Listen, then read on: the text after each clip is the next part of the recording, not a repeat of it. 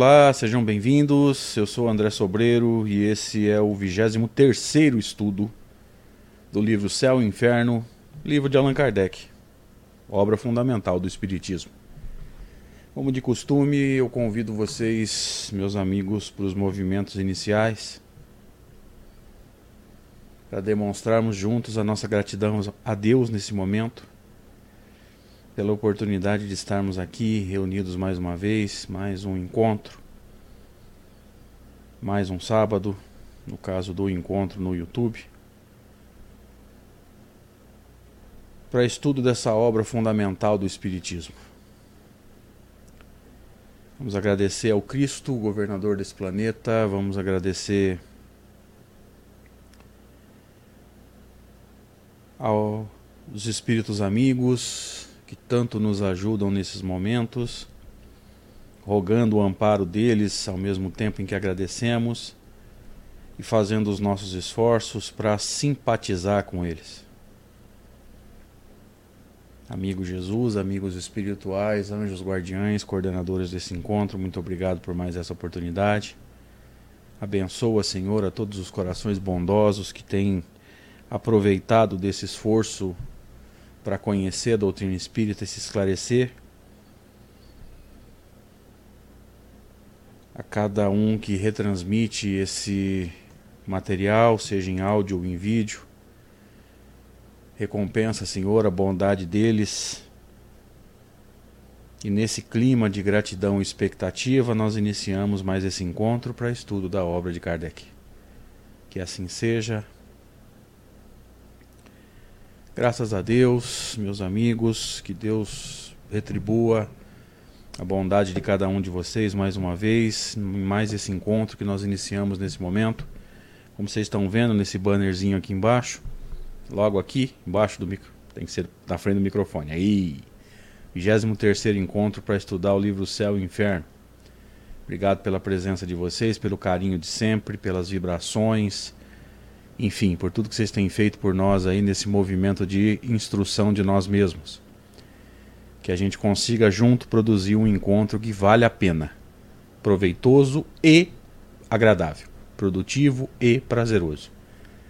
Quero agradecer também os amigos da Rádio Deus Conosco, que têm transmitido esse estudo já há várias semanas.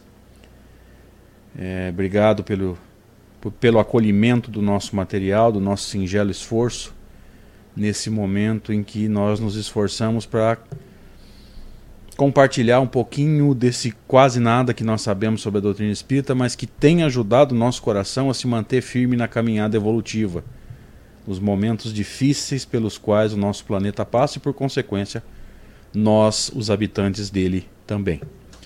É, vou dividir tela agora, como de costume, a gente dá uma olhada no último slide da semana anterior para relembrar conceitos e ir, entre aspas, sintonizando com o texto. Então, há uma semana, Allan Kardec nos dizia assim: nós iniciamos lá o item 8, com o codificador dizendo: acrescentemos a isso que tudo nos costumes concorre para lamentar a vida terrestre e temer a passagem da terra ao céu.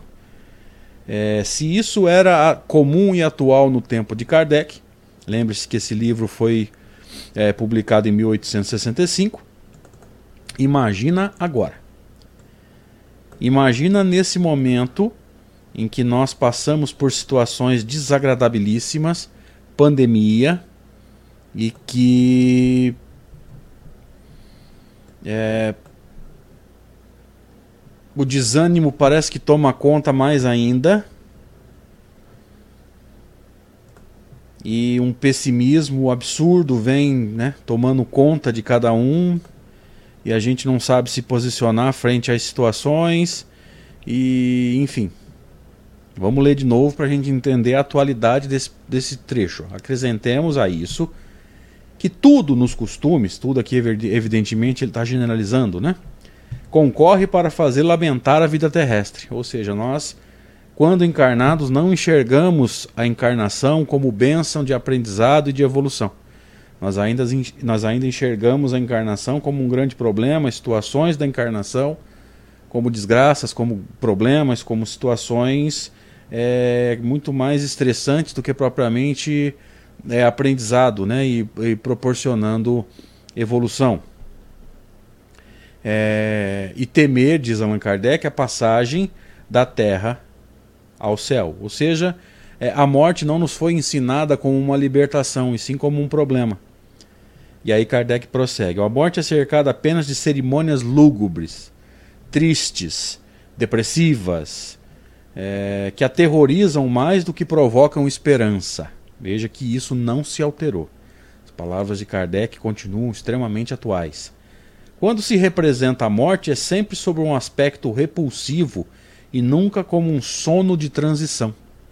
A porta da libertação, como Kardec nos diz no segundo capítulo de O Evangelho segundo o Espiritismo. Todos os seus emblemas lembram a destruição do corpo, putrefação, ou então o machucado do acidente ou do, da situação que leva à desencarnação. Mostram-no hediondo e descarnado. Nenhum simboliza a alma se desprendendo radiosa dos seus vínculos terrestres. Então você não tem, a não ser que se mostre a imagem do, dos espíritos que nós consideramos mais evoluídos, que nós costumamos chamar de santos, né?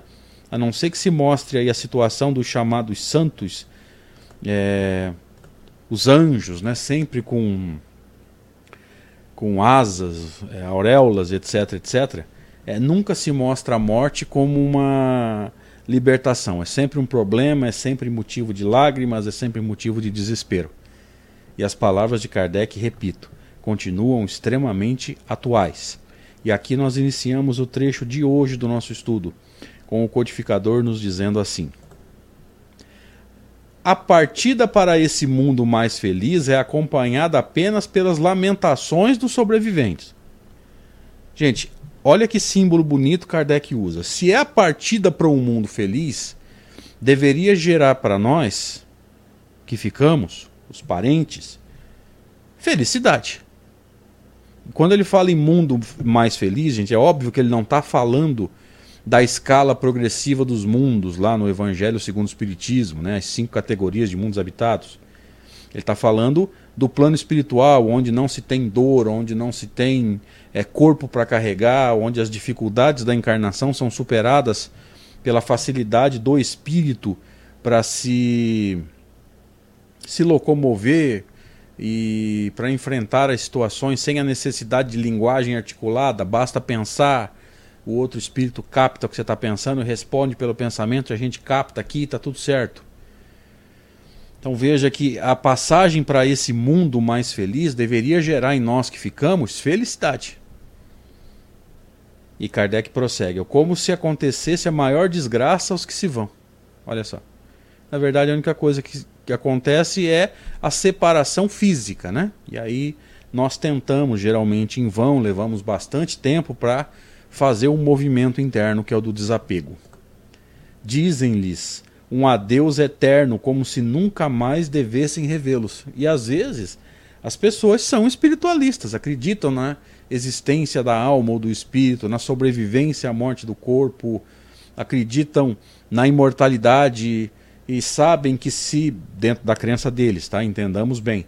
Dentro da crença deles, se eles forem para o mesmo lugar, que é o tal do céu ou o tal do inferno, eles vão se encontrar. E mesmo assim, a despedida é extremamente dolorosa, a despedida é. é marcante e é um, como Kardec diz aqui no texto, eu vou até compartilhar de novo para a gente entender o termo dele, um adeus eterno, ou seja, como se nunca mais fosse encontrar. Então veja que, mesmo sendo espiritualistas, o nosso desespero com a perda de alguém ainda nos remete a um comportamento materialista, ou seja, se eu não estiver do meu lado materialmente, é como se eu não tivesse. E às vezes ele está por perto, ele está do nosso lado. E Kardec prossegue. O que se lamenta por eles são os gozos da terra, ou seja, deixou de viver, né, tão novo. Tinha um futuro brilhante pela frente, tem um futuro brilhante pela frente, né? Corrijamos as nossas palavras como se eles não devessem encontrar outros gozos maiores. Ou seja, a felicidade de ter saído da encarnação melhor do que quando chegou, a felicidade de ter a consciência tranquila, a, a felicidade de estar é, bem com a própria consciência, de estar encontrando as respostas que levam, que podem nos levar, aliás, é, ao amadurecimento, à correção das nossas imperfeições, ao despreendimento é, de nós mesmos, é, das imperfeições e das consequências das imperfeições, que são as faltas, né, os erros, aquilo que os movimentos religiosos vão chamar de pecado de uma forma geral. É, e vamos seguindo aqui então. Que desgraça, diz-se, morrer-se quando ainda é jovem, rico, feliz e se tem diante de si um futuro brilhante. Ó. Os gozos terrestres, os gozos materiais, ó. jovem, rico, feliz, como se aquele que não é jovem, não é rico e não fosse feliz pudesse morrer. Ou seja, se você é velho, pobre e não é feliz, você que morra. Percebem as consequências das frases? As consequências das nossas ideias? Eu vou até colocar o slide aqui é, como um todo, para a gente entender bem esse movimento aí, para vocês fazerem uma leitura um pouco mais um pouco mais detalhado e um pouco mais atento. Ó. Que desgraça, disse. Morrer quando é jovem. Ou seja, o velho pode. Tudo bem que o velho morrer é mais natural, vamos dizer assim, né? Porque vai chegar um momento em que se você não sofrer nenhum tipo de acidente, o corpo não adoecer, mesmo assim você vai ter que ir. Mas em geral não é isso que se prega. Tá? Eu vou dividir tela aqui para a gente ir analisando o texto. Jovem, rico, ou seja, se você for pobre, pode morrer. Feliz, se você for triste ou depressivo, morra, não tem problema. E se tem diante de si um futuro brilhante. Ó, todo um futuro pela frente. Veja que a nossa crença com relação a isso é bastante complexa, é bastante materialista e muito complicada nos seus valores, né, nos seus nos fundamentos da crença. E vamos seguindo aqui com o texto quando Kardec nos diz assim: a ideia de uma situação fel mais feliz mal toca o pensamento, porque ele não tem raízes nele, não tem raízes no pensamento. E se você quiser extrapolar aqui, né, essa ideia de uma situação mais feliz no plano espiritual, ela não tem raízes ainda no ser pensante que é o espírito imortal.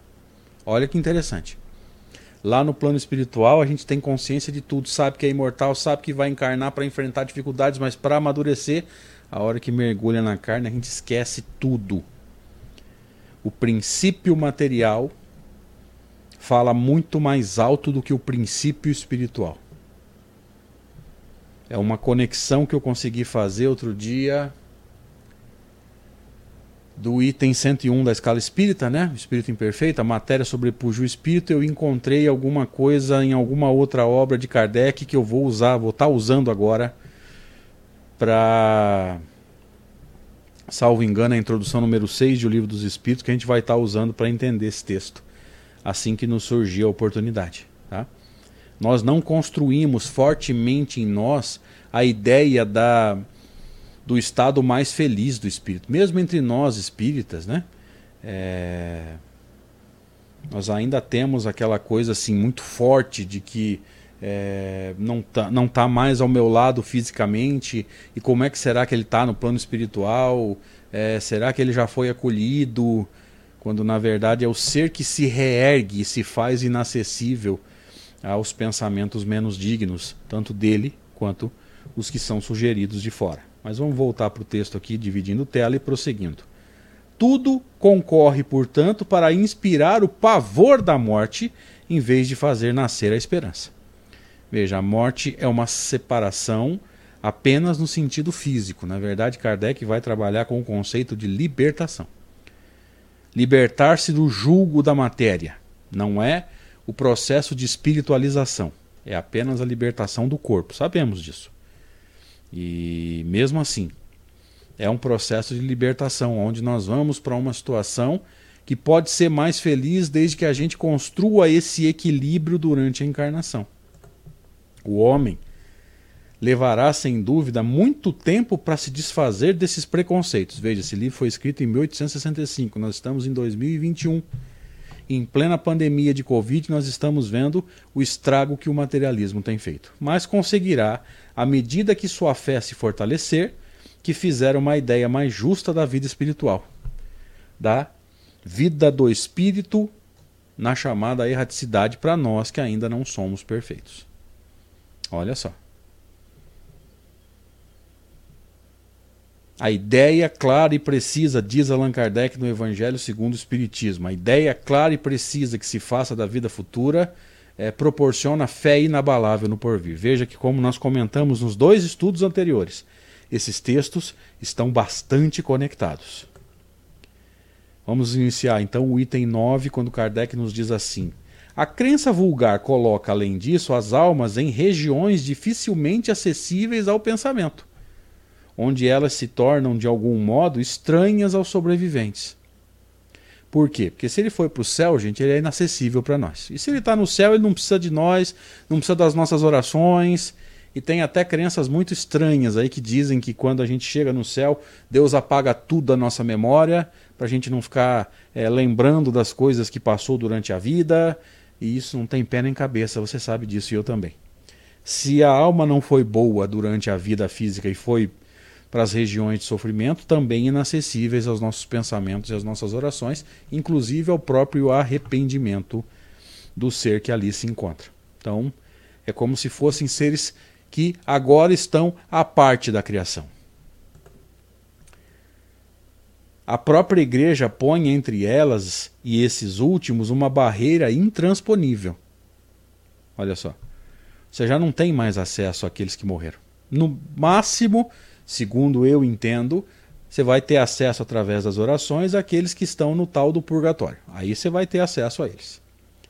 Você pode orar por eles para que eles possam, é, a cada oração, dar um passo na direção da salvação. Mas tanto o céu como o inferno são inacessíveis, porque você não precisa orar por quem está no céu. E não adianta orar por quem estaria no inferno. Aclara que toda relação está rompida, toda comunicação impossibilitada. Aqui ele está falando da relação e da comunicação nossa, ainda encarnados, com aqueles que partiram. Tá? Evidentemente, quando nós desencarnarmos, segundo essa crença, vamos deixar isso claro, isso não é doutrina espírita. Tá? Kardec está comentando o pensamento religioso. Segundo essa crença, a gente vai se comunicar com eles se nós formos para o mesmo lugar. Mas durante a encarnação, aqueles que foram são inacessíveis para nós, segundo essa crença, não segundo a doutrina espírita. Se elas estão no inferno, toda a esperança de revê-las está perdida para sempre. A não ser indo também para lá, coisa que você não vai fazer. Você não vai é, fazer coisas erradas só para poder ir para o inferno e para encontrar aqueles que você amou durante a sua vida física. Se elas estão entre os eleitos, que seria o tal do céu, estão completamente absorvidas pelas beatitudes contemplativas. Ou seja, eles estão contemplando Deus sem trabalhar, sem muito o que fazer. Segundo a crença comum, não se lembram da gente. E nós não temos acesso a eles nem pelo pensamento também. Veja que esse pensamento religioso, queridos, é altamente imaturo. É altamente inexplicável. Você não consegue nem justificar isso. Só que quando a gente conversa com alguém que tem essas crenças, pelo menos nós espíritas fazemos ou deveríamos fazer uma dinâmica, um movimento interno de respeito. Porque às vezes a pessoa, o ser, né, o amigo, o familiar, enfim, é, ele encontrou nessa crença é, algo que o sustente vibratoriamente, algo que sustente as suas emoções, um equilíbrio emocional, para que ele possa enfrentar a vida. Então, mesmo que não faça sentido, nunca debata e nunca desconstrua a crença, a não ser que a pessoa se mostre é, propícia, né? que ela se mostre afim de fazer esse tipo de movimento interno. Fora isso, não discuta, não faça esse movimento. Deixa a pessoa acreditar naquilo que faz sentido. E aqui eu posso dar um testemunho, se vocês me permitem. É, no ano de 2008, meu telefone tocou meia-noite mais ou menos, era um domingo para segunda, era é, essa segunda era ponte para um feriado na terça. Eu me lembro como se fosse hoje. O telefone tocou, um grande amigo, André, minha mãe faleceu. Eu estava internada com câncer, etc, etc. E, e eu me lembro que fui abraçá-lo, fiquei do lado dele até a hora do sepultamento e me coloquei à disposição para o resto da vida. Né? A gente é grande amigo hoje ainda. E ele me dizia que Deus precisou da mãe dele para cantar no coral. Veja, tem fundamento para a doutrina espírita? Com certeza não. Mas eu jamais desconstruiria a crença de alguém que está encontrando uma explicação, está encontrando uma crença para sustentar um coração despedaçado. Não faça isso, nós não temos esse direito. Mas vamos voltar para o texto aqui, com Kardec prosseguindo. É, tudo isso põe entre os mortos e os vivos tal distância que se olha a separação como eterna, ou seja, você só vai encontrar se você, ao desencarnar, for para o mesmo lugar, segundo essas crenças. De resto, é, essa distância é intransponível. É por isso que se prefere ainda tê-los perto de si sofrendo na terra do que vê-los partir mesmo para o céu. Por quê? Porque só vou ter acesso a ele ou ela se eu também for para o céu. Olha só. Estão vendo como que o materialismo, ou mesmo é, as consequências do materialismo, né, como nós andamos dizendo que nós temos é, resquícios muito fortes de materialismo no nosso comportamento, mas eu espero que esteja ficando claro para os amigos aqui o quanto o materialismo ele é prejudicial ao nosso, ao nosso crescimento. Eu prefiro ter uma pessoa aqui sofrendo do que ela morrer mesmo que a gente tenha certeza pela bondade dela que ela vai para o céu na crença religiosa tradicional. Olha só.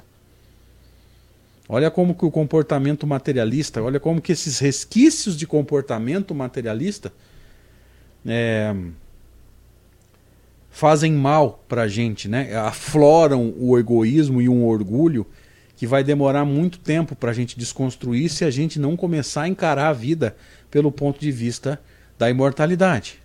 Depois, a alma que está no céu fica realmente feliz de ver, por exemplo, seu filho, seu pai, sua mãe ou seus amigos queimar eternamente?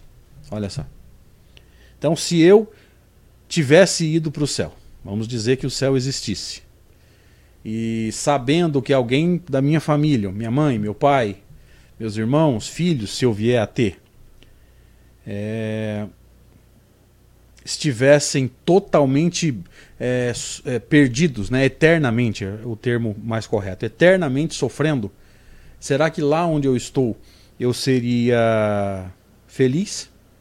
E aí vem aquela justificativa que para mim ela não tem pé nem cabeça, de que ao chegar no céu Deus apaga a nossa memória. Então existe aí uma perda de individualidade, porque se eu perdi a memória, eu não sei nem quem sou eu. Veja que as crenças não se sustentam, embora a gente não tenha o direito de debater, de desmentir, né? E aqui nós encerramos o nosso estudo de hoje, que eu achei extremamente produtivo, um texto muito agradável e muito gostoso de discutir, e Kardec sempre mostrando aquela lógica extraordinária e aquela maneira didática de desconstruir a argumentação. E eu fico muito feliz de ter compartilhado esse conhecimento com os amigos. Se você puder, compartilha esse vídeo, se inscreve no canal, dá o seu joinha, ajuda a gente a divulgar as ideias espíritas e o pensamento de Kardec para que a gente possa colaborar na formação de uma geração no futuro. Vai demorar um pouco, é um trabalho árduo, mas que a gente consiga formar num futuro uma geração mais consciente da sua obrigação frente à doutrina espírita e frente ao pensamento de Kardec. Obrigado, gente. Deus abençoe. Até a próxima.